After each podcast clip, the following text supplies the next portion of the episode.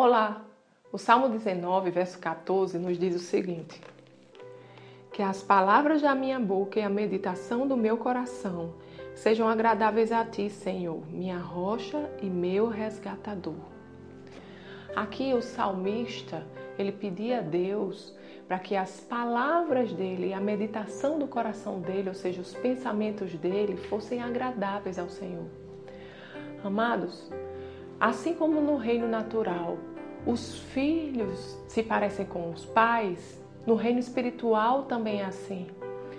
E nós, como filhos de Deus, devemos ser parecidos com o nosso Pai. Devemos refletir o nosso Pai nas nossas palavras e nas nossas ações. Mas isso é fruto de intimidade e de conhecimento de Deus. Quanto, quanto mais nós conhecemos a Deus e quanto mais nós crescemos em intimidade com Ele, mais parecidos nós nos tornamos.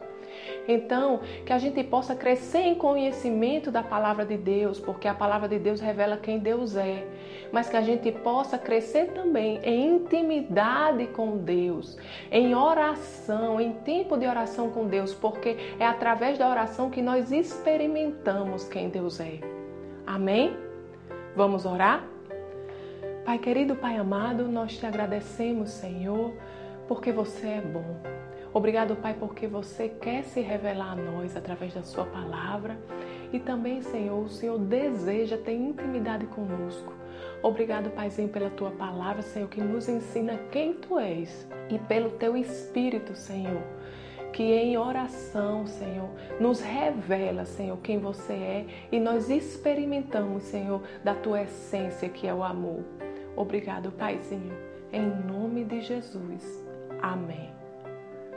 Tenha um dia abençoado e até amanhã.